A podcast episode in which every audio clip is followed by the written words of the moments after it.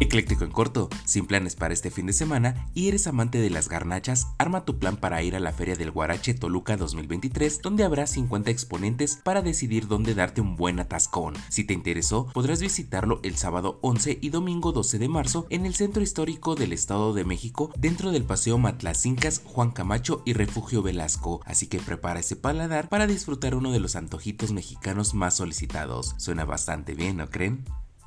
Por si te lo perdiste, el San Patricio Fest México 2023 está esperándote a partir del 11 de marzo que se llevará a cabo en el Museo Nacional de las Intervenciones con talleres, conferencias, conciertos, pláticas, presentaciones de danza y no puede faltar una muestra de gastronomía y podrás disfrutarlo hasta el 19 de marzo. Vaya vaya, sí que está interesante este evento para este fin de semana.